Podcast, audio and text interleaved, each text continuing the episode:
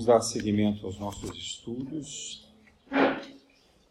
capítulo dessa semana, Há muitas moradas na casa de meu pai, o capítulo 3. O tópico 1. Diferentes estados da alma na erraticidade. É o capítulo 1, o tópico 1 e 2, né? Na verdade. Essa passagem que está no tópico 1, vale a pena até a leitura rápida do capítulo do livro de João, o Evangelho de João, capítulo 14, de 1 a 3, versículos. Não inquietem o seu coração. Creiam em Deus, creiam também em mim. Há muitas moradas na casa de meu pai. Se assim não fosse, eu já o teria dito, pois vou preparar-lhes o lugar. Depois que me tenha ido e que tiver preparado lugar, voltarei e os retirarei para mim, a fim de que onde eu estiver também esteja.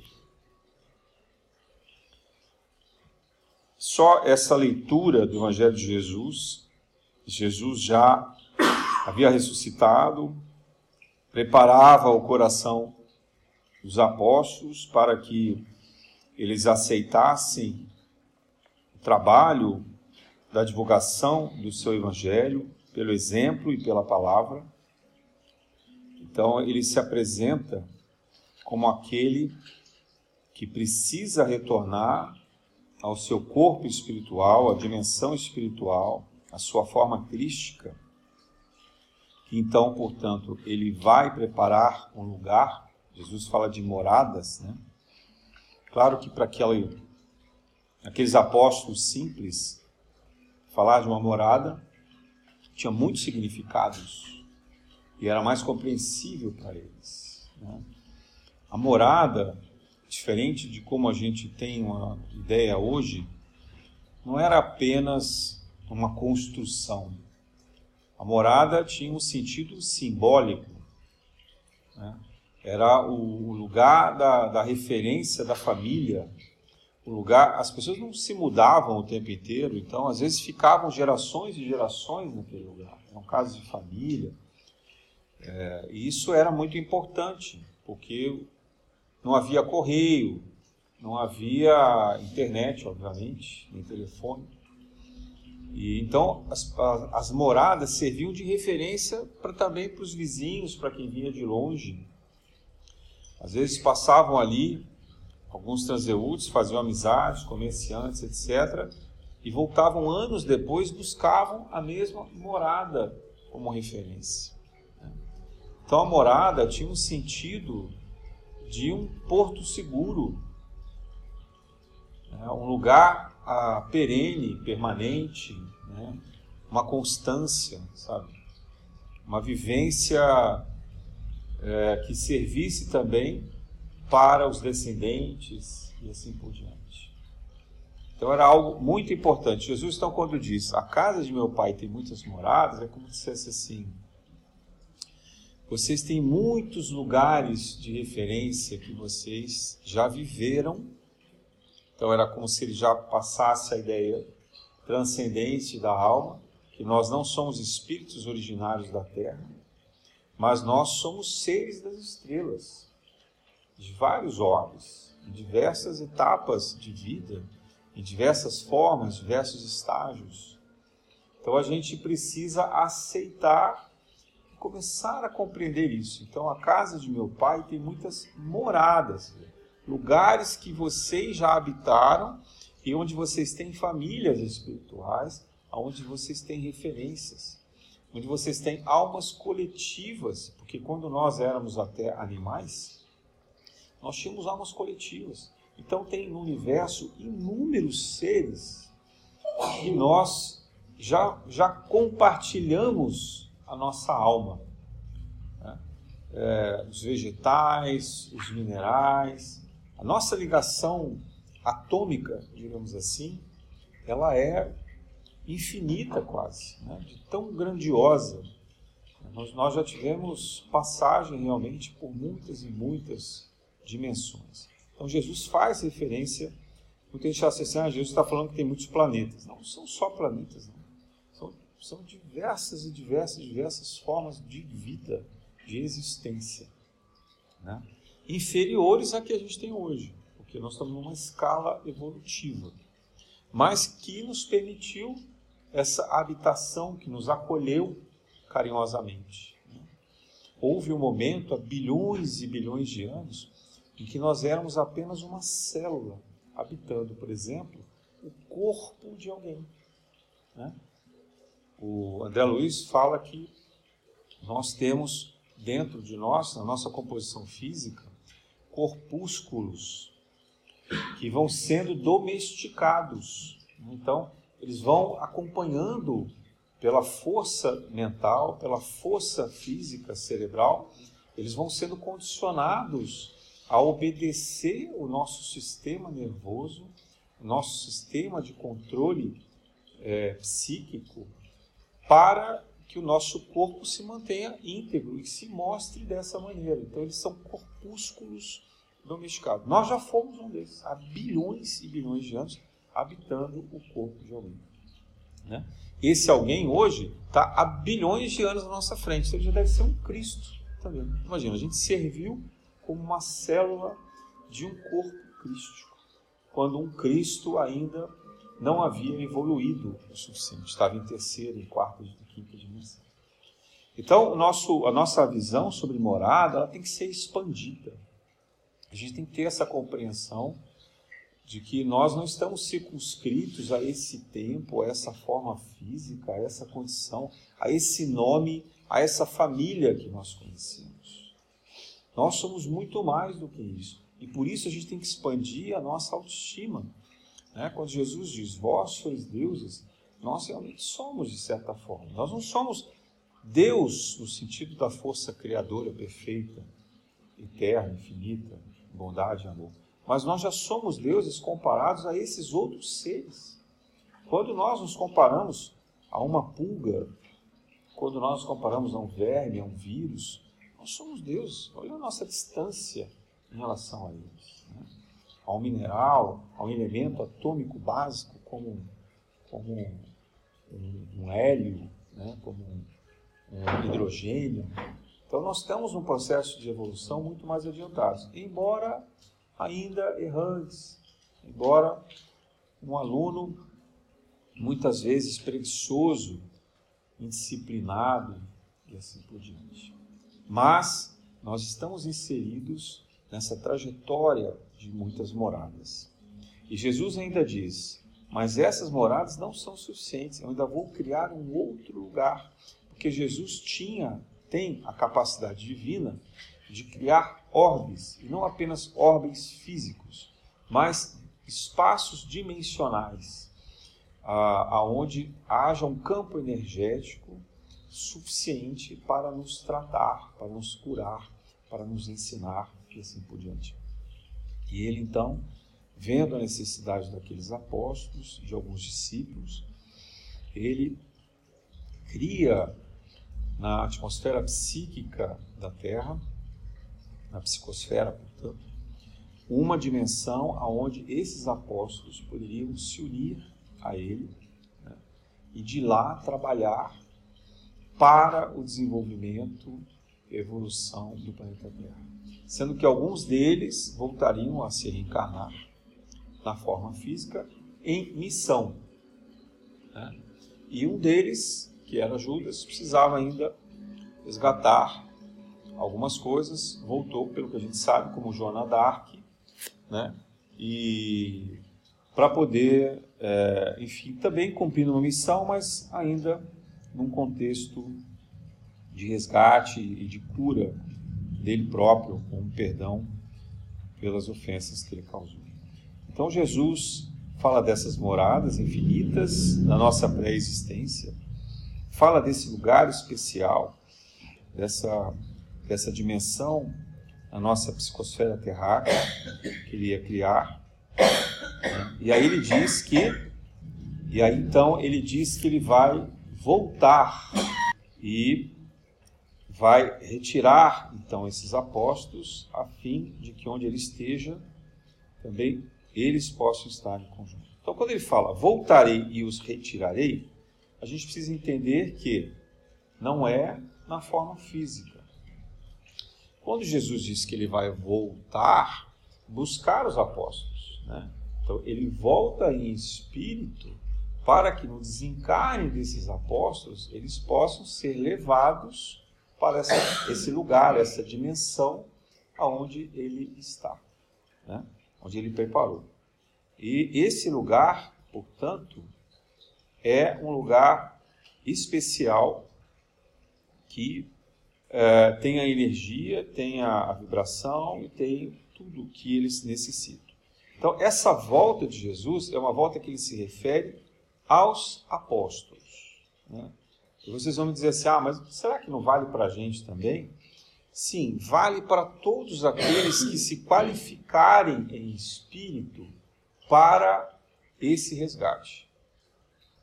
Então, todos aqueles que se qualificarem como os apóstolos, como seus seguidores, podem alcançar, podem ser levados também a essa dimensão espiritual. É claro que não é um turismo, né? Claro que não é para atender curiosidade das pessoas, é para atender a, ao trabalho, ao chamado. Eles são convocados aqueles que estão preparados e que podem, em retorno, trabalhar. E, e quando Jesus diz, para fim de que onde eu estiver também estejam, parece que Jesus vai ficar isolado nesse lugar, nessa dimensão. Não é isso. Né? Jesus tem a capacidade da ubiquidade, ou seja, ele pode estar em vários lugares ao mesmo tempo.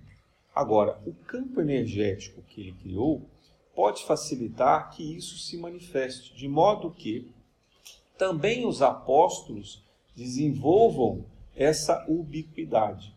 E é por isso que hoje, principalmente no catolicismo, mas também na Umbanda, pelo sincretismo que há com alguns, com alguns apóstolos, e no Espiritismo em, em decorrência disso, há correntes é, que, que invocam os apóstolos. Né? Então a gente fala, você tem ah, São João Batista, São Pedro, São João, São Francisco, São Francisco como São João reencarnado e assim por diante. Né? Então essas essas é, é, vibrações, essas invocações, elas ajudam, auxiliam muito, nos ajudam muito a poder é, fazer o trabalho de fazer o trabalho de, de, de desenvolvimento e concentração. Muito bem, então Jesus levando os apóstolos para essas moradas, né, essa nova morada que ele estabelece, ele também propicia o trabalho é, como se esse lugar não fosse um lugar físico e ele pudesse estar simultaneamente em, a, com acesso a cada um de nós. Então, quando a gente faz uma invocação apostólica, ou quando a gente precisa desse, desse trabalho, dessa falange apostólica, é, eles podem imediatamente enviar isso. Explicar isso há dois mil anos era muito difícil. Mas se a gente pensar hoje que com o celular você consegue fazer um Zoom com 100 pessoas, imagina o, o potencial né, de tecnologia que Jesus não detém estando a bilhões de anos na nossa frente. Né? É claro que ele consegue fazer isso. Ele não precisa estar aqui fisicamente. Ele consegue administrar essa energia, esse acompanhamento. Né? Cada um, imagine assim, né? cada um de nós tem um chip, então ele consegue ver a localização, ele consegue ver a nossa frequência energética, ele consegue ver nosso fluxo vibracional, e isso daqui vai nos auxiliando é, à distância. Ele faz um acompanhamento. Então, pensando na tecnologia que a gente tem hoje, já seria possível você fazer um monitoramento à distância. Imagina Jesus. Né?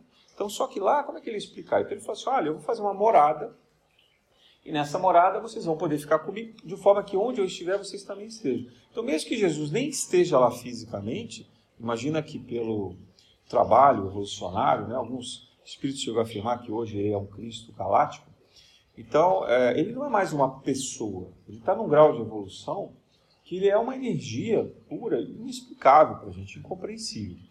Então ele pode estar simultaneamente tanto já com os apóstolos, como com a gente aqui, fazendo essa reunião, porque ele disse, onde dois ou mais estiverem reunidos em meu nome, eu estarei no meio deles. Então, ele pode estar aqui, energeticamente presente, como ele pode estar é, nas furnas, nos umbrais, com os espíritos mais trevosos, mais necessitados, e ao mesmo tempo em outros orbes, em outros lugares. Então, a capacidade de Jesus é realmente muito grandiosa.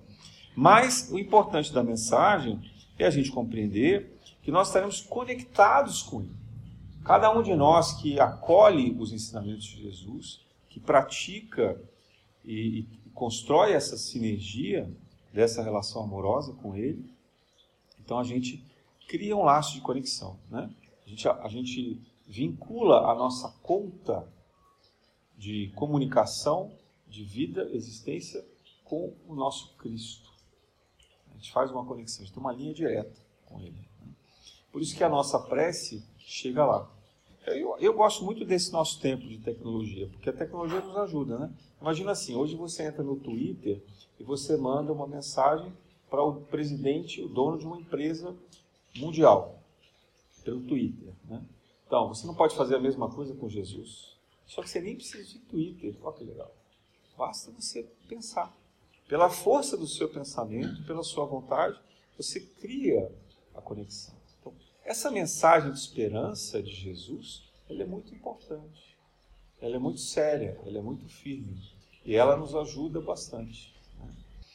Então, é, só para finalizar essa, esse aspecto a respeito da, das múltiplas moradas e da capacidade de Jesus, o fenômeno que Jesus implementa na Terra de conexão com o mundo espiritual é a oração. Não há necessidade de nenhuma tecnologia, de nenhum mecanismo físico, de nenhum aprendizado anterior, de nenhum grau de evolução. Todos os seres humanos encarnados são capazes da prece. Né? Quantas vezes a gente vê uma criança sendo capaz de rezar? Então, a força que essa prece é, constrói a nossa ligação com o universo, ela é maravilhosa. Ela é capaz de nos curar, ela é capaz de nos auxiliar, de nos amparar na construção da nossa progressão, mas também no equilíbrio planetário. Assim como a prece aqui hoje, se cada um de nós aqui, né, ao invés de nos preocuparmos com os problemas lá de casa, com as dificuldades físicas que a gente tem, com as doenças, com todos, todos, todas as nossas aflições, a gente puder elevar o nosso pensamento numa prece, a gente vai transbordar, principalmente aqui, que esse ambiente ele é totalmente aparado, a gente vai transbordar uma energia pura e essa energia vai poder também curar outras pessoas, outros espíritos necessitados. Isso é mediunidade. A oração multiplica, potencializa. Você diz assim, mas como que eu vou fazer isso? Com a energia vital. Nós somos campos magnéticos. Só que nós somos campos magnéticos pelo egoísmo voltados para dentro. Imagina como se nós fôssemos uma usina de energia. Né? Pense numa bateria que vocês usam em aparelhos eletrônicos. Nós somos uma usina de energia. Uma coisa é você pegar essa bateria, essa usina de energia, e aprisionar ela num componente eletrônico. Você vai no seu controle remoto da sua televisão ou no seu celular e você põe essa bateria lá. Quando ela descarrega, você conecta, alimenta de novo e põe mais carga. Então você está voltado para um atendimento pequeno, específico, exclusivo. Outra coisa é você abrir essa energia de modo que você não precisasse colocar uma bateria num componente eletrônico. Bastava que ela ficasse ali no ambiente, o componente eletrônico ia perceber essa energia e poder se alimentar dela. Né? Isso que eu estou falando parece fantasia, não é. Isso é ciência, foi desenvolvido pelo Tesla há mais de 100 anos. Só que, infelizmente, os interesses humanos roubaram, destruíram as patentes, o conhecimento, os escritos que ele deixou. E nós, na humanidade, fomos é, impedidos de usufruir dessa evolução tecnológica. Podem pesquisar depois na internet, tá, isso está lá escancarado em vários lugares. Né? Então, se isso é possível aqui, no mundo em que nós vivemos, você ter uma energia limpa e que não está aprisionada, que ela não precisa de cabos ou de antenas, como a gente conhece hoje, para se transmitir, e ela é capaz de preencher o ambiente como se fosse é, alguém que emana amor, como se fosse alguém, aquela pessoa que é tão amorosa que chega no lugar e todo mundo fala: Nossa, que alegria agora, olha, Fulano chegou. Né? Ela irradia felicidade, bem-estar, e aí com isso ela contamina as pessoas, para as pessoas também ficarem alegres, para as pessoas se sentirem bem, para elas serem mais amorosas. Enquanto aquela pessoa está ali, todo mundo fica bem. Então, isso, esse é o princípio de amorosidade que Jesus ensinou. Parece algo é, poético, algo filosófico, mental, ilusório. Não. Jesus está falando de, de energias que a ciência, se já não consegue explicar, ela em algum momento, logo ali na frente, vai conseguir explicar. Já tem explicação científica hoje, tá? não é divulgada, mas já tem. Mas daqui a pouco vai estar disponível para todo mundo né? sobre isso. Então, nós podemos nos integrar a Jesus por essa energia. Ora, esse é um dos estágios. Jesus mostra para os apóstolos que esse é o melhor caminho possível que eles poderiam ter. Né? Como diz, olha, como vocês já são capazes de já aprender as lições e são capazes de viver no Evangelho, eu posso ir tranquilo. E para que vocês saibam, haverá uma recompensa. Embora vocês não devam fazer pela recompensa, mas ainda assim, agindo com a bondade divina, eu digo a vocês que vocês serão merecedores de habitar um lugar com mais amorosidade, um lugar aonde vocês poderão usar plenamente essa energia, esse conhecimento e ficar ao meu lado. Então, esse é o melhor lugar possível e imaginário é, que a gente pode ter aqui no âmbito dessa atmosfera planetária. Eu não sei dizer que dimensão é essa, mas ela está muito acima da sétima dimensão. Né? É a dimensão mais elevada possível no planeta Terra. Nós estamos entre a terceira e a quarta. Então você imagina como é longe isso. Mas, é, por outro lado, nós temos dimensões intermediárias. É,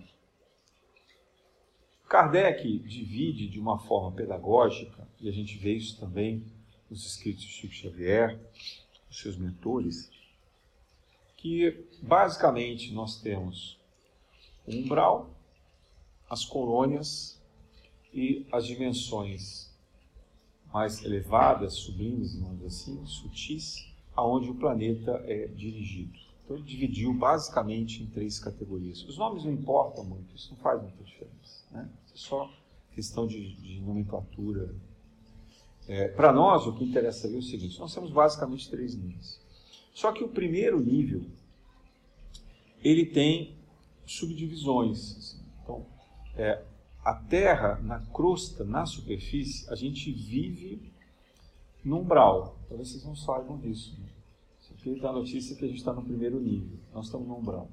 Né? A Terra, nós que estamos aqui encarnados, vivemos no umbral. Só que esse umbral, quando a gente desencarna, ele pode se mostrar além da superfície, numa subcrosta, quer dizer, num, num umbral grosso ou num numa dimensão de abismo, como se diz, que seriam as profundezas, e daí que vem essa, esse mito, essa ideia do diabo habitando os infernos. Né? Então, a ideia de inferno nada mais é do que uma dimensão muito densa, tão densa, tão densa, que o espírito, quando ele desencarna, ele não consegue se manter na superfície ele afunda. Imagina que o mundo espiritual desencarnado, ele é como se fosse um oceano. E algumas pessoas conseguem flutuar Outras são tão pesadas, tão densas, pelos pensamentos, pelas práticas, pelas ações, que elas afundam. Né? E como no oceano você tem os peixes, os animais, que, os cetáceos que, que habitam aquele oceano, transitando mais para cima, perto da claridade, e você tem aqueles que ficam na escuridão mais densa. Né? Então, o abismo, ou o umbral grosso, nada mais é do que a escuridão dos oceanos, no plano espiritual. Mas é um umbral, é o oceano. Então, O, umbral, ele representa o oceano. Nós vivemos nesse oceano, só que a gente está na parte de cima. Né? A gente vê a claridade solar, a gente interage com a espiritualidade mais elevada, a gente consegue fazer isso mais facilmente porque a gente está ali na superfície. Já os espíritos mais densos, eles estão cada vez mais em profundidade. E é justamente na transição planetária essa profundidade que vai desaparecer. Não haverá na Terra mais a dimensão abissal.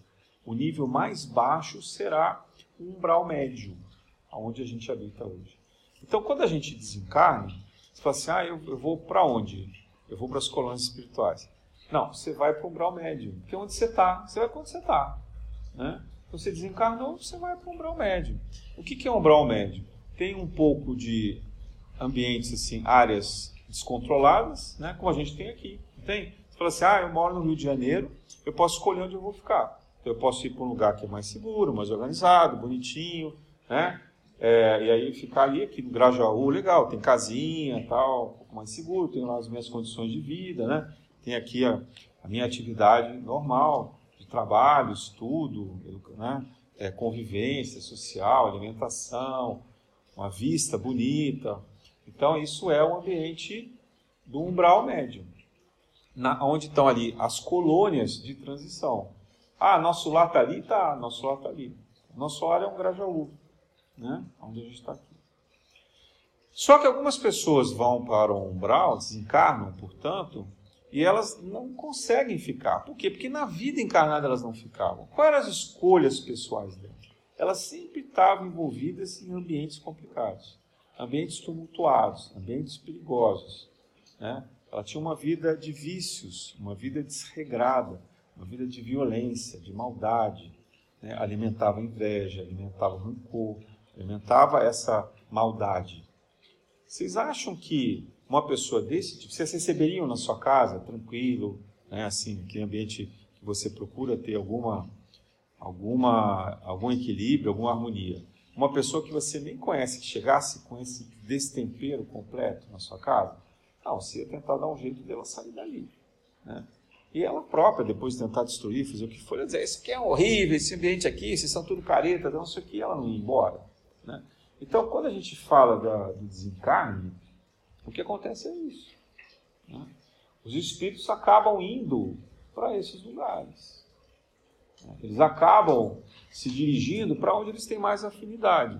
Então, se for uma pessoa muito violenta, muito limitada, muito ignorante, muito atrasada, ela vai lá para as profundezas. Né? Então, se fosse no Rio de Janeiro, pensa no lugar mais perigoso que houver aqui, mais conflituoso, mais sujo, mais, mais desarmonioso, é lá que ela vai habitar. Né? É, não significa que ali não tem espíritos bons, porque mesmo no umbral tem muitos espíritos evoluídos que são missionários ajudando. Né? Por favor, não interpretem por bairro quando dizer assim, ah, então o bairro tal a comunidade tal é umbral. Não, não é isso. Por favor, eu tô, só estou tentando ser didático para vocês poderem compreender. Mas sim, todo lugar onde há desequilíbrio, ele pode ser lá na Vieira Solto, pode ser na Delfim Moreira, no Leblon e Ipanema.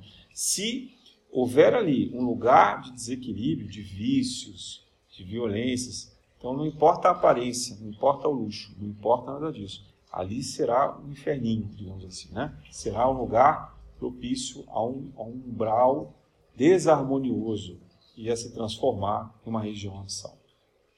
É, fisicamente, geograficamente, está em todo lugar. O que muda é a harmonia, a sensação de equilíbrio que a gente tem. Então, na, na erraticidade, como chama Kardec, quer dizer, a gente ainda está errante, a gente não sabe para onde ir, né? nós somos atraídos pelas vibrações de frequência da vida que a gente tinha aqui. Então, se a gente tinha uma vida legal, a gente buscou ter uma atividade, um pouco de caridade, de estudo, né? tentar ser o mais fraterno possível, tolerante com as pessoas, é, a gente vai ser imediatamente atraído para essa sensação. E aí sim, a gente provavelmente vai habitar as colônias espirituais desse ambiente de transição, vai se preparar para uma nova encarnação, vai retornar para cá, até que chegar um momento, durante a transição planetária, que um dia que a gente encarnar de novo, a gente não vai precisar voltar para o umbral, a gente vai voltar para uma quinta dimensão. E nessa quinta dimensão já, são, já é o plano das artes e das ciências. Né? Já é um plano muito mais sutil, muito mais elevado, ainda com o corpo físico, mas, por exemplo, com possibilidade de fazer estágios em outros planetas. Então você vai poder visitar as luas de Júpiter, você vai poder visitar Vênus, né, Marte, que são planetas mais evoluídos, talvez até visitar alguns parentes lá em Capela ou em Sirius, né, ou em outra estrela, é, das quais a gente já pode ter feito parte. Mas isso é lá na quinta dimensão. Né, depois que a gente já tiver alcançado durante a transição planetária esse estágio. Então, quando a gente fala na erraticidade, a, o universo mais imediato que todos nós estamos aqui encarnados, é, que representa, que espelha onde a gente vai viver, é esse grande oceano que a gente pode chamar de umbral. Então, acima do oceano, mais sutil, você tem o ar. Então, esse ar é o que eu chamei de quinta e sexta dimensão. E acima do ar, se a gente pudesse desenhar assim, né? Imagina que você já esteja tão evoluído que você não precisa nem ficar preso a essa condição gravitacional da Terra. Então você poderia habitar uma estação espacial, né? você vai ficar lá em cima, em torno da Terra, vendo tudo e podendo vir quando você quiser, né? pegar lá uma nave, vem, volta, né? ou podendo se projetar mentalmente para cá, voltar, né? e habitando ali, né? é próximo da Lua, dos outros planetas, porque é, fisicamente seria mais ou menos assim, muito sutil, muito leve, muito próximo já da, da relação cósmica Então são esses três estágios que a gente tem que pensar. Esse último que eu falei está bastante distante da gente. Né? Mas, muito provavelmente, é onde estão alguns dos espíritos que nos assistem nessa casa. O nosso guia espiritual, o nosso irmão Ramek, ele muito provavelmente habita essas dimensões. Tanto que ele não incorpora, ele manda as mensagens por outros médios, né? ele dirige a casa sem precisar estar aqui presencialmente, porque ele já tem sutileza nessa dimensão. Não sei dizer para vocês se é sexta, sétima dimensão, isso para nós também não importa muito, mas a gente sabe que ele está lá, porque a gente veio acompanhando a trajetória com a dona Paula, e ele já tinha avisado que ele ia voltar para essa dimensão mais sutil que ele tem. Ele pode até eventualmente estar habitando outros órgãos, ele pode estar lá em Sirius, mandando essas informações para a gente aqui. Porque, como falei, essa dimensão, essa tecnologia espiritual permite que quando a gente alcance esses estágios, a gente já faça isso. Né? Olha que legal o dia que a gente, nós aqui, podemos fazer dessa maneira. Imagina que você pudesse estar distante no Rio de Janeiro, acompanhando seus filhos, morando em outros países, né? vivendo outras vidas, e você se sentindo como se você estivesse ali, junto dele, né? porque é, essa evolução espiritual assim permite. Então, mas o que a gente tem que concentrar é desse mundo mais sutil, elevado, onde estão os espíritos de fato elevados, evoluídos, aonde os apóstolos de Jesus também trabalham. Né? Alguns deles são tão elevados como Maria que nem chegam, nem precisam ficar aqui na Terra. É, algumas informações que, que nos vêm no mundo espiritual diz, por exemplo, que Maria hoje habita o Sol. Tamanha a intensidade, a grandeza de amor, de inteligência que ela tem, ela se ficasse na Terra, ela podia constranger, é como se ela queimasse a gente, né? Ela sozinha já é um Sol. Então, ela habita a dimensão é, da psicosfera do Sol, da estrela Sol, mas ela pode, em desdobramento, em emanações de amor, em emanações energéticas, vir para cá, enviar e trabalha com a corrente de espíritos também que acompanham, como Bezerra de Menezes. É, e quando ela resolve vir para cá, ela precisa se diminuir. Então ela tem uma espécie de escafandro. Né? É, um, é um corpo perispiritual preparado para ela que diminui o brilho, diminui a intensidade energética e permite que ela venha para cá. E ainda assim, se ela se materializar na frente de alguém, vai cegar. Ela não, a gente não consegue olhar para ela como espírito. Vai parecer realmente um, um brilho tão intenso, tão surpreendente que a gente ficaria assim. Imagina Jesus, estou falando de Maria, né? Nossa Senhora. É, então alguém diz assim, não, porque fulano viu Jesus. Eu falo, não viu não, desculpa aí. Né? Porque Jesus não, tá nem, não tem condição né? de, de não dá para ele. Ele pode ser um fractal, um fragmento. Ele pode receber uma mensagem um médium que vai ser um espírito intermediário que está lá, provavelmente na, na, sexta dimensão, que ele sim vai se diminuir e vai se apresentar e trazer a mensagem de Jesus. Tá bom, mas Jesus mesmo, eu falo assim, ah, Jesus em breve voltará. Não vai voltar. Fisicamente não faz sentido. Ele pode até se manifestar dessas formas que eu falei, mas não faz sentido ele voltar fisicamente. Então, quando eu voltarei, voltarei em espírito, energeticamente, por essas projeções. Ele pode, qualquer momento que ele quiser, ele vai se fazer presente no mundo inteiro, simultaneamente, né? Como diz o, o Apocalipse, ele pode dizer assim, simultaneamente, todos os habitantes da Terra verão Jesus. Ora, gente, se a gente consegue fazer de novo por uma videoconferência, vocês acham que Jesus precisa vir fisicamente? E se ele viesse de fato fisicamente, ele não estaria presente em todos os lugares para todos os habitantes da Terra. Né? Então é só abrir um pouco a cabeça. A gente não precisa ter essa, essa visão é, limitada, antiquada da necessidade da presença física encarnada de Jesus. E, e, por fim, nos mundos intermediários, o que é importante também ressaltar é que é, muitos dos nossos mentores e guias, possivelmente os guias espirituais de todos nós, eles habitam pelo menos a quinta dimensão. Né? Eles podem até trabalhar na quarta dimensão, por exemplo, nosso lar, mas eles poderiam já estar na quinta dimensão. Não sei se vocês entendem. Assim. É mais ou menos como se você tivesse muito dinheiro e você falasse assim: ah, eu quero morar numa ilha, lá em Angra, só para mim e tal.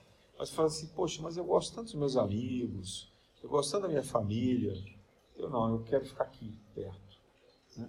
Então você abre mão dessa riqueza, desse poder que você tem de ir para lá, usufruir desse ambiente seguro, bonito, tal, luxuoso, etc., e vive aqui, né? junto com as pessoas que precisam de você. Então, nosso, os nossos guias, eles abrem mão de viver em planos superiores para nos acompanhar.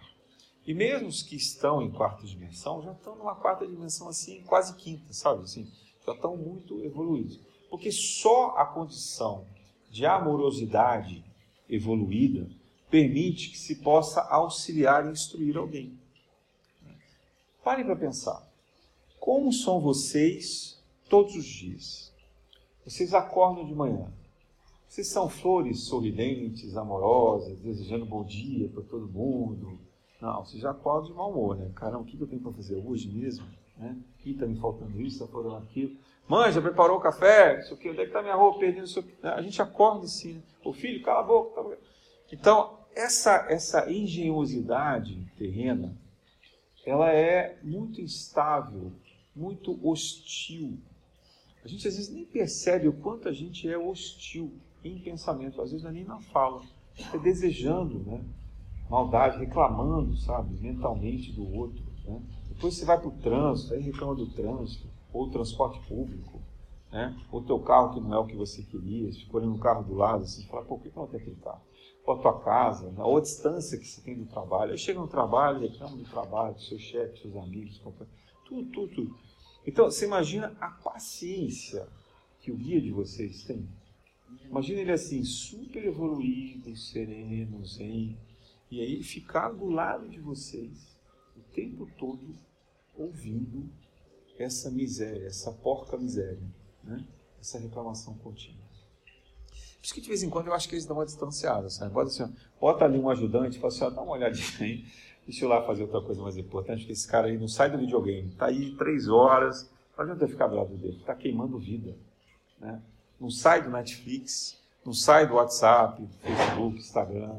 Né? Então, é, tá ali perdendo hora, perdendo vida. Então ele sai, deixa um ajudante e vai fazer outras coisas. Porque a gente está inebriado, né? como se aquilo fosse uma droga nos tomando.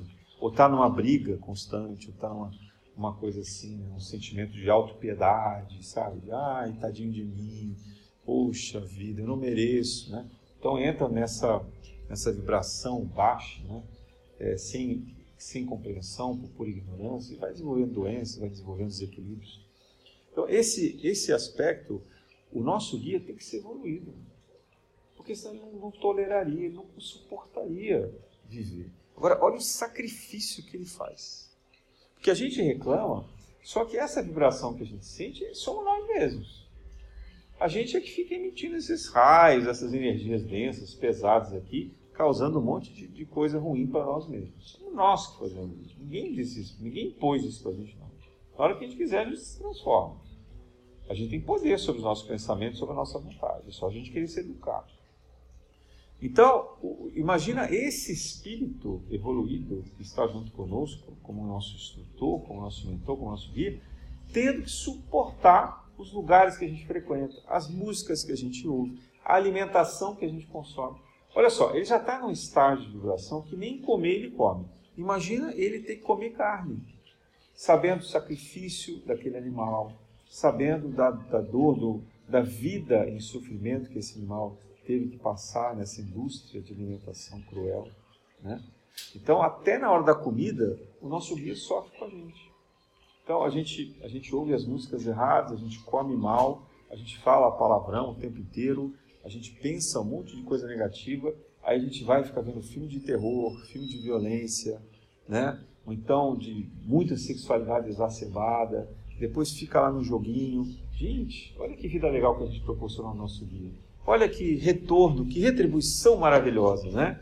Assim, é, imagina é, se, você, se a gente fosse capaz, como criança, de convidar então os nossos pais, que a gente tanto admirava, para conviver com as nossas barbaridades. É mais ou menos isso. E é BBB, tá? É 24 horas. Ele assiste a gente ao vivo e a cores. Só que ele não pode interferir. Ele só pode mandar vibrações de intuição. Para a gente assim, será que vale a pena fazer o que você está fazendo? Né? Às vezes manda alguém do lado assim, chama um amigo e fala assim, ah, convida ele para passear, tomar um banho de cachoeira. Tu, ó, convida ele lá para conhecer uns amigos melhores, para ir visitar a Casa Paulo, sabe assim? Para fazer um trabalho de caridade. Ó, fala para ele lá, olhar o armário dele, um monte de coisa cheia de mofo. Fala para ele tirar metade daquelas roupas, daqueles sapatos, daqueles casacos. Dá para quem precisa. Ele nem usa aquilo, tem coisa lá que ele não vê há quatro anos. Dá uma baixa naquilo. Ó, oh, aquela dispensa lá tá muito ruim. Aquela geladeira parece um cemitério, só tem bicho morto. Então, fala lá para ele mudar. Então, o guia espiritual está o tempo inteiro criando estratégias de influência para a gente ouvir de pessoas do nosso lado. Às vezes até um programa de televisão, um filme, ou ler um livro né, instrutivo, ouvir uma palestra, o que for, para que a gente desperte para que a gente espere. Para que a gente possa melhorar um pouquinho a nossa convivência. Para que a gente possa melhorar um pouquinho a nossa relação de afeto, de amor, de perdão. Ninguém aqui precisa pretender ser santo, ninguém é santo, não vai ser santo tão cedo. É disso nós estamos falando, né? Eu não sou também, estou muito longe de ser. Mas a gente pode ir melhorando, sabe? A gente pode ir mudando os nossos hábitos. Eu, eu até os meus 30 anos eu comia carne. Demorei 10 anos, dos 20 aos 30 anos para parar de comer carne. 10 anos. Depois eu continuei comendo peixe. Né? Aí fiquei um tempo vegetariano, agora, graças a Deus, na pandemia consegui voltar a ser vegetariano. Mas eu ainda sou vegetariano, eu ainda como ovo, né? ainda tenho uma relação. Eu quero chegar a ser vegano.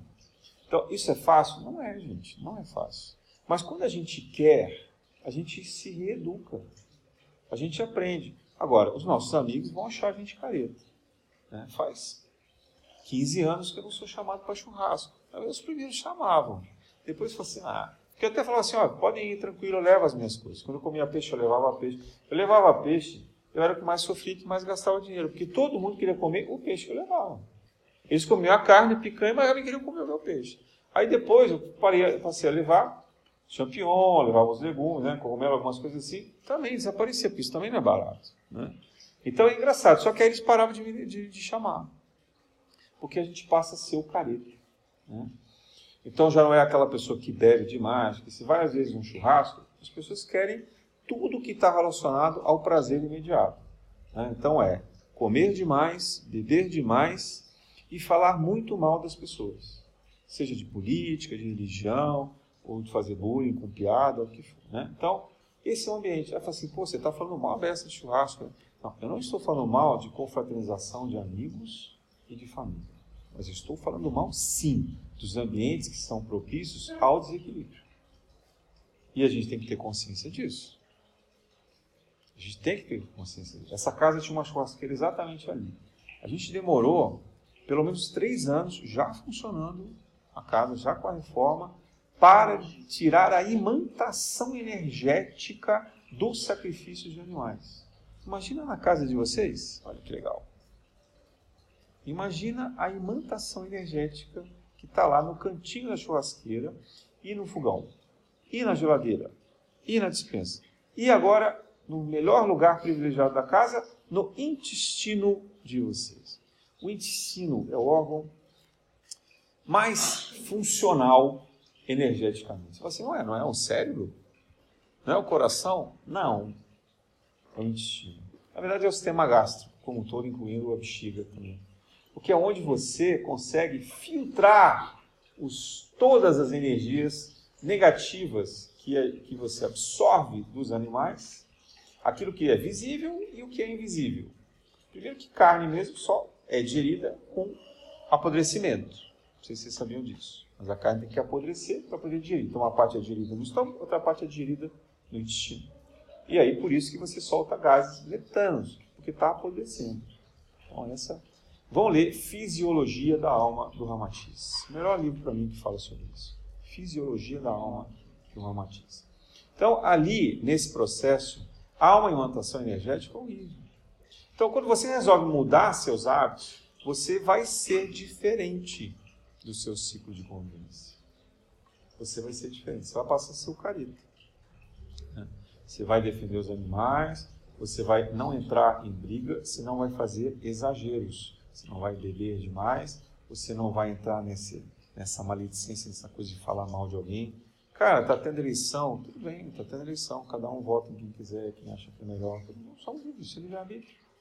Né? Precisa brigar por isso. Precisa brigar na mesa de jantar, dentro de casa, com os amigos, em redes sociais. Né? ganhou um, na outra eleição vai ganhar outro, e é assim. Né? E a espiritualidade está no controle, está ajudando, está observando. Será que no fundo, no fundo, espiritualmente, eles são tão diferentes assim? Se tivesse uma radiografia espiritual. Vamos olhar a aura espiritual aqui. Será que no fundo, no fundo, tem tanta diferença assim? Então não tem motivos para essa guerra. Não tem motivos para esse desentendimento, para esse desequilíbrio. A gente escolhe se a gente quer entrar nessa discussão ou não. Né? Você escolhe de manhã, eu assistia durante muito tempo, eu acordava às 6 horas da manhã ligava o Bom Dia Brasil, né? o RJ, será como é que chama aqui? Primeiro jornal lá. Meu Deus do céu, era só crime. Falou, gente, 6 horas da manhã, eu só estou ouvindo chacina. Só tem notícia de violência e desgraça. Mas são 6 horas da manhã. Não é possível que, é, que ontem de noite de ontem de noite para hoje, seis horas da manhã, aconteceu isso tudo. Não tem uma coisa boa? Não tem uma mensagem de esperança? Não tem ninguém fazendo bem? Né? Então, a gente, quando, quando se focaliza nesse campo magnético, a gente acaba absorvendo essa energia também para nós. Chegou um dia que eu falei assim: eu não preciso mais disso. Nunca mais liguei televisão, nem vejo TV aberta hoje. Eu não tenho nem antena na minha casa de TV aberta. Então a gente não precisa disso. A gente não vai morrer de ficar sem essas notícias. Eles vão prestar conta das notícias que eles dão. Vão prestar conta. Ficar todo mundo presta conta da energia que atrai. Mas nós precisamos estar sintonizados com o que a gente quer ser, com a energia que a gente quer produzir. Porque isso que a gente faz hoje é o que a gente vê no mundo espiritual na erraticidade vai ser só um espelho para onde a gente vai, do que a gente quer fazer. E mais do que isso, é, o nosso corpo humano ele renova as células de tempos em tempos. Alguns falam em sete anos, eu já ouvi histórias de dez anos, de três anos. Tá bom, eu não sei o tempo exato, mas a gente sabe que de tempos em tempos a gente renova 100% das nossas células. Até os neurônios que a ciência dizia que não renovavam, já se descobriu que eles renovam. Ora, quando você diz que você renova as suas células, a pergunta que a gente tem que fazer é: Que células novas eu estou produzindo? Que corpúsculos são esses que eu estou domesticando? Que mensagem que eu mando para eles? Será que eu estou mandando mensagem de saúde? Eu estou dizendo assim, olha, célula morta, sinto muito, obrigado, gratidão, você me ajudou muito, viveu tantos anos comigo, obrigado, tá, tchau. Célula nova que você está vindo, olha, traz para mim muita alegria, muita harmonia, que eu seja uma pessoa saudável, uma pessoa feliz, que possa ajudar os outros. Parece maluco, né? De ficar fazendo oração para a célula. Mas esse é o pensamento. Porque os nossos hábitos são a nossa oração do que a gente quer ser quando a célula morrer e vier uma nova. E aí essa célula nova chega com câncer, chega com comorbidades, chega com todos os desequilíbrios. Porque a gente está atraindo essa célula. A célula, ela é ainda é um corpúsculo ignorante. Então ela diz assim: ah, não, esse cara aqui, esse cara aqui, eu vou entrar na esbórnia, vou abusar de tudo que eu puder, porque ele gosta disso. Está aqui, ó, a mensagem do DNA que eu recebi é que ele gosta mesmo de uma esbórnia. A gente não sabe, mas a ciência já demonstrou que o DNA ele se atualiza, o upload do DNA é toda noite no sono. Então, todas as noites, quando a gente dorme, é feito um upload e um download da mensagem. Esse upload vai para onde? Vai para o perispírito. E volta com o download da mensagem assim, ó, reprograma o DNA. Vê um filminho na internet, no YouTube, se vocês quiserem, procura lá como que é a reprodução do DNA, né? como é que ele espelha. Ele quebra, faz o DNA mensageiro, e daí ele vai evoluir.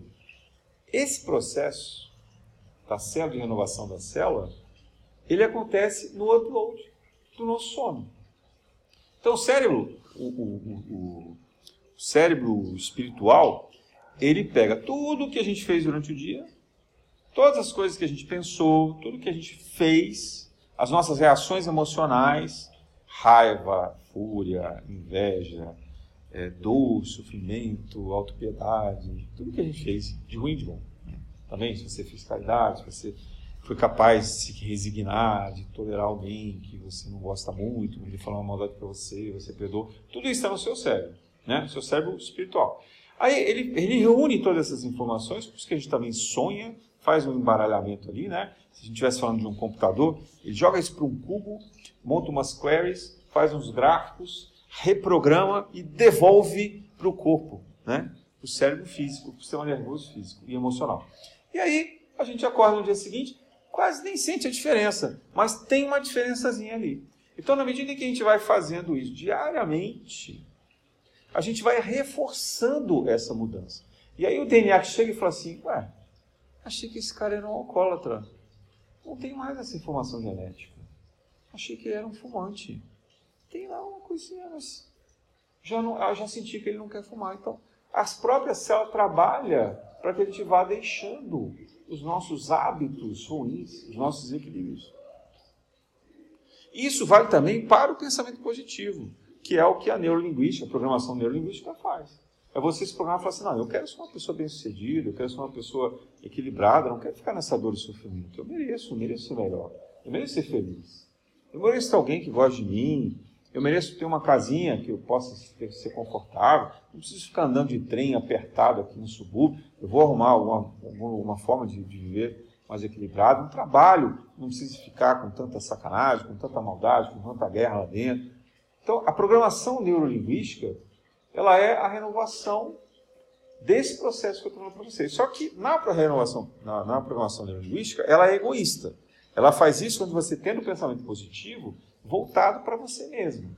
Então você até melhora. Só que quando você transforma essa programação neurolinguística em algo espiritual, onde você deixa de olhar para o seu umbigo e você vai olhar para o mundo, para a natureza, para o universo, você potencializa.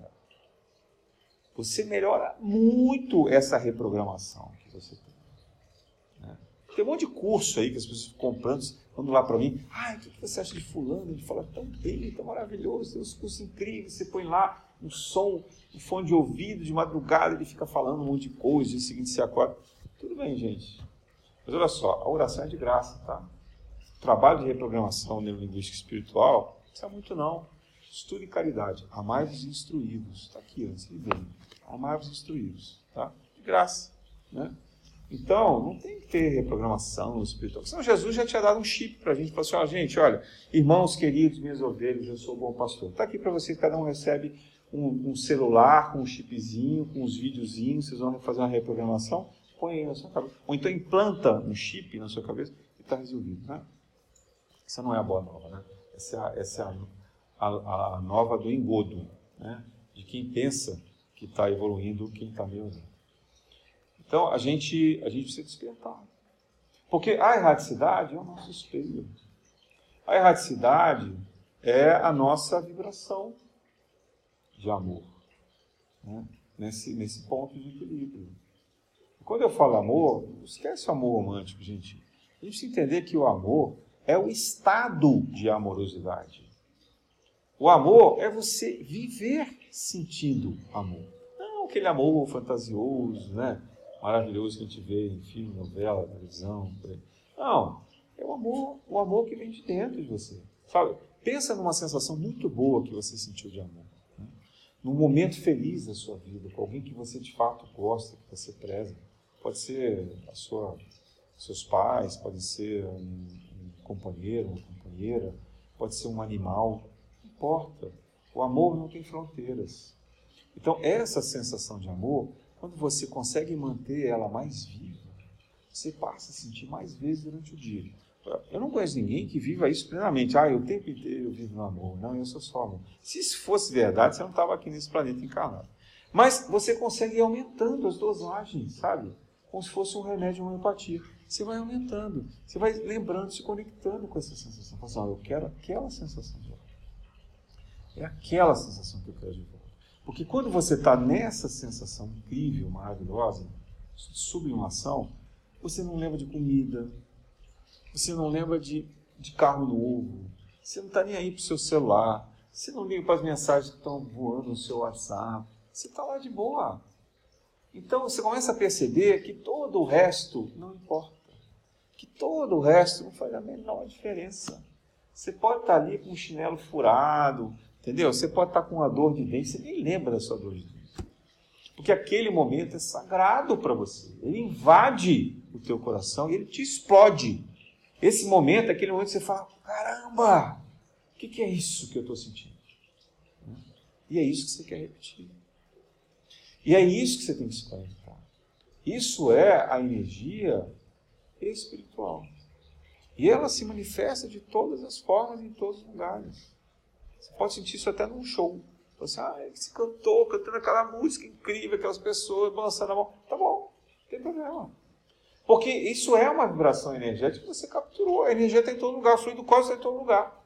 Ele está aqui na Casa Paula, ele também está lá no ônibus, ele está entende? Está lá na, na porta da sua casa. Ele está também junto com o traficante, ele está também com o cara. O fluido cósmico está em todo lugar. O fluido cósmico não, não escolhe ninguém. Ele está em tudo quanto é lugar. Ele é a manifestação da força divina presente na nossa existência.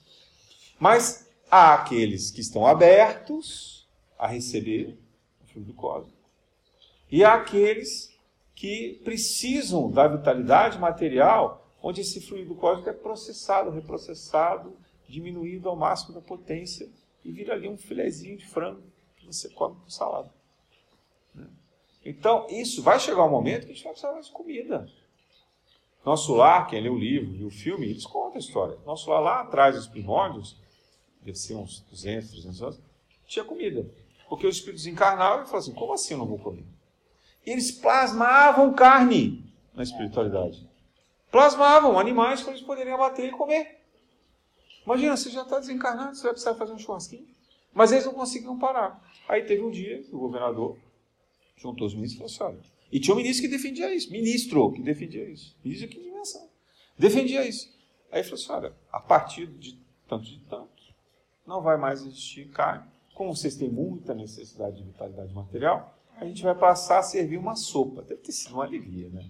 Imagina agora você chegar assim, seu médico dizer para você, ó, lembra aquela comida que você costumava, né? gordurada, cheia de temperos, não sei o que e tal. Então, a partir de agora é só sopa, tá? A gente vai tirar seu estômago e você só vai tomar líquido. Né? Quem faz bariátrica é mais ou menos isso que acontece. Né?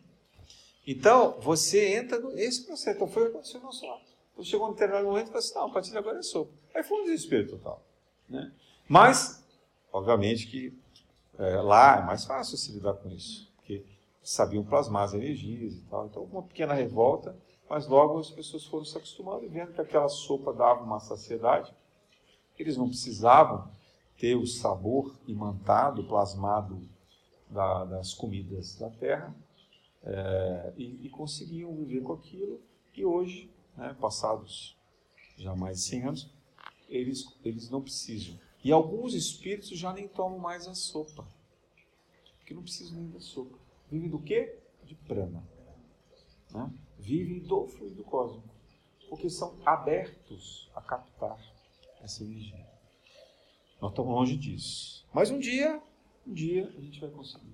Há registros de pessoas da Terra é, encarnados, principalmente práticas espirituais. A Índia, no Tibete, tinha muito dessas coisas. Nos China, Japão, tinha algumas, algumas pessoas que faziam isso. Com muita prática de sacrifício, conseguiam viver quase que de prana. É, passar muitos e muitos dias é, nesse processo. Mas o espírito, por exemplo, como Gandhi, que fez algumas vezes greve de fome pacificamente, chegou acho que a mais de 40 dias sem comer, quase morreu. Assim, era o Gandhi. Então não dá para a gente brincar com isso. Né? É, a nossa constituição física exige o alimento, mas não exige mais a carne. Eu estou insistindo nisso, porque se a gente se libera dessas energias mais densas aqui, a gente permite outros estágios tem muitos de vocês aqui que têm mediunidade. Quem se alimenta de carne não consegue se soltar mediunicamente, totalmente como deveria. E não é só porque comeu na terça, não comeu na terça-feira está resolvido. Não. A carne demora sete dias para ser digerida. Então, você não comeu na terça, mas comeu no domingo, você ainda está com a energia da carne. Então, o ideal é que, à medida que você vai deixando de consumir essas coisas, você vai liberando seus campos energéticos mediúnicos. Aí você começa a entrar num ponto em que você tem intuições melhores. Você se conecta melhor com a humanidade, com a espiritualidade. Você pode ter premonições. Você libera energia de cura para você trabalhar e assim por diante. Então a sua vida não é só para o trabalho na casa espírita, não, é no seu dia a dia. Né? Então você vai fazer uma prova, você vai ficar mais lúcido, mais conectado com as questões, vai aprender mais rápido, vai lembrar mais rápido. Então isso muda o seu comportamento. O Ramatiz ele aponta que é, muito das sensações que nós que são as doenças comuns da, da nossa época, né? que é a ansiedade e a ira estão associadas ao consumo de carne. Imagina assim, matadouro, feita fila para o abate. Vocês acham que o boizinho está ansioso ou não está?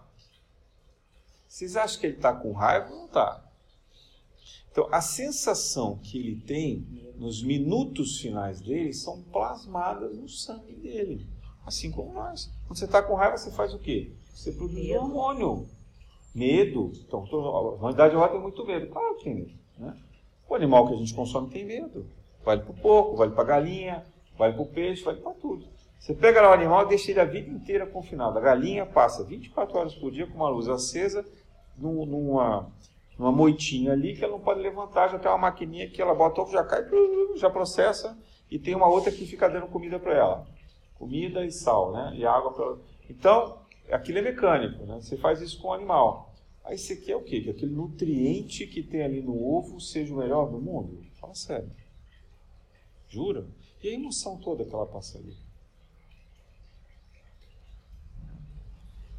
Então isso vale para todos os animais. O peixe também, se vocês olharem, tem vários documentários que falam sobre isso. Os peixes hoje são criados em fazendas que são assim, redões, né? Bota uma rede num pedaço de mar e ali você vai jogando aquelas rações, só que essas rações elas já vêm com uma série de problemas de alimentação, o peixe não consegue nadar, não tem espaço, ele vai desenvolvendo doenças, desenvolve o que eles chamam de piolhos, né? E aí, para poder tratar o piolho, eles passam esses peixes num tubo numa máquina de água quente para matar o piolho. Deve ser bem quente essa água, né? O peixe é quase cozido vivo. Aí ele, ele recebe um banho de um antibiótico e depois ele volta para lá. Olha que delícia o japonês vocês estão comendo, gente. É legal. Pensa nisso no próximo japonês que vocês forem, né? Peixinho cru, bonitinho, colorizado, artificialmente rosa. né, o vermelho, e a gente acha que está comendo saudável. E a gente está absorvendo um monte de porcaria a preço de um sacrifício absurdo, absurdo por esse animal. Isso que a gente vive é o que a gente será quando a gente desencarnar. Eu gosto muito, muito, muito do Espiritismo, porque o Espiritismo abriu a minha cabeça de tal maneira, isso está escrito para qualquer um. Não paga nada, está de graça. Qualquer um pode ler sobre isso. Está disponível. Essa informação está aí. E está na ciência também. Não é só no Espiritismo, não. Tem um monte de, de documentários que falam sobre a alimentação vegana, vegetariana. E a transição, como você pode fazer, como você pode se equilibrar. Então comecem a tratar a maldade com vocês mesmos. Porque o sentimento de raiva, de dor, de ansiedade, ah, eu vou lá no psicólogo, eu vou no psiquiatra, ele me dá um monte de remédio, não sei o que, não tem solução, coitadinho de mim. Não, coitadinho dos bichinhos que você anda comendo. Coitadinho dos bichinhos que você anda comendo. Porque se você parar de comer, depois de um tempo, isso vai fazer o seu DNA reprogramar as suas emoções. Eu não estou dizendo que você vai se curar de todas as suas emoções negativas, mas vai ajudar muito. Vai ajudar muito. E quando eu tinha, última história, quando eu tinha é, um, uma, aos 17 para 18 anos, uma fase muito difícil da minha vida. Eu tinha uma gastrite crônica que eu não conseguia sarar de jeito nenhum. E era tão complicada que eu ia parar no hospital direto. Dores e dores e dores horrendas. Tomava remédio, não tinha nada. Eles tinham que me dopar, deixar no hospital dias e dias. Mas eu comia carne, sete dias por semana, duas vezes como jantar. Eu adorava, adorava carne, fritura fui um monte de médico. Ninguém conseguia resolver. Aí minha tia lembrou do médico que era naturalista. Falou, ah, você já testou tudo mesmo? Vai lá. Quem sabe não resolve. Tá bom. Fui lá no médico. Três horas de consulta. Olha a minha íris, vem a pulsação. Olha os veios da minha mão, não sei o quê. Vamos exame. Conversa, conversa, pergunta, pergunta, pergunta, pergunta. Era caladão, parecia um cientista maluco. Perguntava, perguntava, perguntava, perguntava. Aí quando acabou a consulta, ele virou para mim e falou assim: você quer se curar? Porque além disso, eu tinha acne no grau mais elevado nas costas, muito, muito, com febre, 40 graus, não tinha Rocutan naquela época. Então, não tinha procurar. Aí ele falou assim: Já vi tudo que você tem, você quer se curar? Vai ser Jesus perguntando, né? Você quer se curar? Eu falei, claro, pelo amor de Deus, me ajuda. Você tem a solução? Eu tenho. Mas acho que você não vai gostar. Falei, bom, vamos ver. Ele falou: olha, primeiro eu vou fazer uma vacina para você com o seu sangue. Eu vou tirar o seu sangue, não sei o que ele fazia, mas ele processava o sangue, tal, e depois ele falou assim: eu vou injetar em você, você vai vir fazer algumas sessões aqui, vou injetar o seu próprio sangue reprogramado. Isso vai te ajudar como antídoto, que você está envenenando demais o seu sangue. Eu vou tentar fazer um, um, um antídoto para esse veneno que você anda lançando. Essa é a primeira coisa. E deu umas bolinhas lá para tomar também de homeopatia. E aí disse assim: Bom, agora isso é o que eu posso fazer por você. A outra parte é só você que pode fazer. Eu falei: Por favor, doutor, fala para mim. Eu 17 para 18 anos. Aí ele fala assim: É muito simples. Você vai parar de comer carne, açúcar e alimento processado. Aí eu comecei a. Eu falei: Você está sonhando? Como é que eu vou fazer isso? Né? Eu não tenho como. Ele falou: ah, você acha que eu não consigo? Eu faço isso, que os meus pacientes todos fazem. Então você tem que fazer. Então isso produziu toda uma mudança de alimentação, de modelo de trabalho, de vida em que eu tive que me organizar. E demorei. Aí ele falou assim para mim: faz um teste por seis meses. Se você conseguir fazer por seis meses, aí você toma uma decisão. Eu falei: tá bom para sempre eu não consigo me imaginar fazendo. Mas em seis meses eu consigo. Então, quando ele me falou assim, olha, faça o teste por seis meses, aquilo que parecia impossível para mim, passou a ser possível. Falei, ah, seis meses eu consigo fazer sem comer carne. Seis meses eu, eu não sei se eu vou parar de comer toda a comida industrializada, mas eu posso reduzir ao máximo possível. Vou tirar os enlatados, eu vou tirar é, tudo que tiver de produção, ali que eu souber que é muito modificado, processado, vou tentar comer frutas, legumes, arroz integral, né, pão integral. Fiz isso durante seis meses. O que aconteceu? Minha gastrite sarou completamente e as minhas acres diminuíram drasticamente, como nunca tinha acontecido, e eu parei de ter febre. Aí voltei lá e ele falou: E aí, deu resultado? Deu, mas eu estou morrendo de vontade de comer carne. E aí eu voltei e ele falou: Essa decisão é tua, agora não está mais comigo. Eu voltei a comer, passei a comer três vezes por semana, uma vez por dia só no máximo. Fiz isso durante 10 anos, tentando parar, parar, parar, parar. Até que depois, finalmente, quando eu comecei aqui na Casa Paula, eu consegui parar de fazer. Eu estou contando essa história para vocês por quê? Não é porque eu quero contar alguma vantagem sobre Eu quero que vocês entendam a dificuldade, mas o quanto também é possível se fazer isso. E foi essa mudança que me permitiu ter a mediunidade aberta.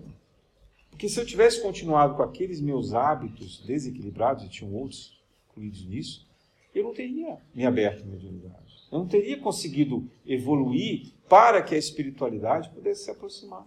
Imagina as entidades hoje que trabalham aqui comigo, coitadas delas. Não dava, elas estavam completamente intoxicadas pelos meus hábitos e pelos meus pensamentos. De vez em quando ainda ficam. Mas menos do que era há 25 anos atrás. Então, a gente tem que pensar nos, nas coisas que estão ali ao nosso alcance. Se vocês não conseguem pensar no longo prazo, no definitivo, pensem no curto prazo. Aí eu não vou comer nesse mês. Ou eu não vou comer todos os dias. Eu vou diminuir alguns dias. E vai aumentando essa meta mas vai modificando. Porque o processo de transformação do que a gente espera no mundo espiritual é o que a gente faz hoje. Não adianta ficar sonhando, ah, eu quero que venha um espírito maravilhoso me socorrer. E normalmente a gente só pensa na morte quando a gente está ficando velhinho, ou quando a gente está muito doente, ou quando morre um parente. Gente, para morrer basta estar vivo. A gente não sabe qual é a nossa programação espiritual. Pode ser que a gente tenha vivido para viver 20 anos, pode ser que a gente tenha vivido 30, 40, 50, 60, a gente não sabe o dia de amanhã. Então não dá para adiar essa decisão, entende? E, quanto, e eu estou dizendo para vocês que demora.